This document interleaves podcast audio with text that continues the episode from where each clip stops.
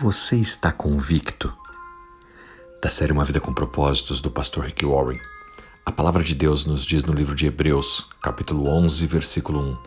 Ora, a fé é a certeza das coisas que se esperam e a convicção das coisas que não se veem.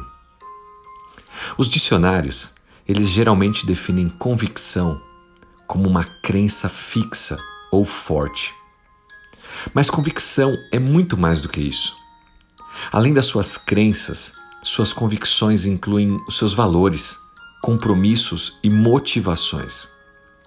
Eu gosto muito de uma definição sobre convicção que certa vez o grande professor bíblico Howard Hendricks disse: Uma crença é algo sobre o qual você pode até discutir. Já a convicção é algo pelo qual você até morreria.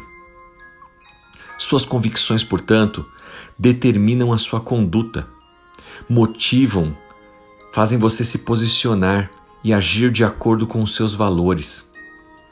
Quando você se torna um cristão, muitas vezes você faz coisas simplesmente porque todo cristão faz. Então, de uma forma repetitiva, você segue o modelo. Você pode orar, ler a Bíblia, ir a um culto e está tudo certo. Isso é muito bom para um novo cristão. As crianças também aprendem dessa forma.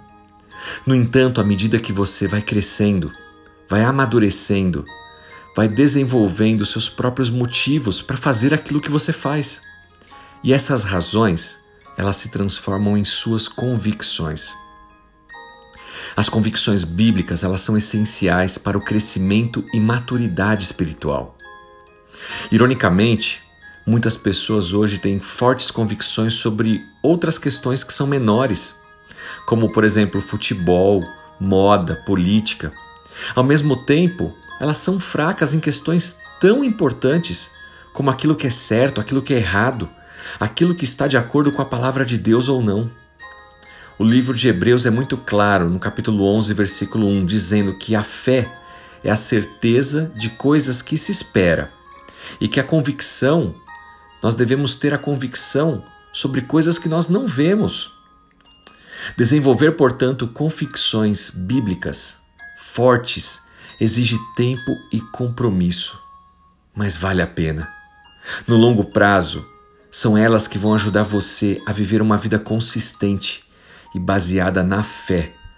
Lembre-se disso. Qual é a sua convicção? Que Deus te abençoe, em nome de Jesus Cristo. Amém.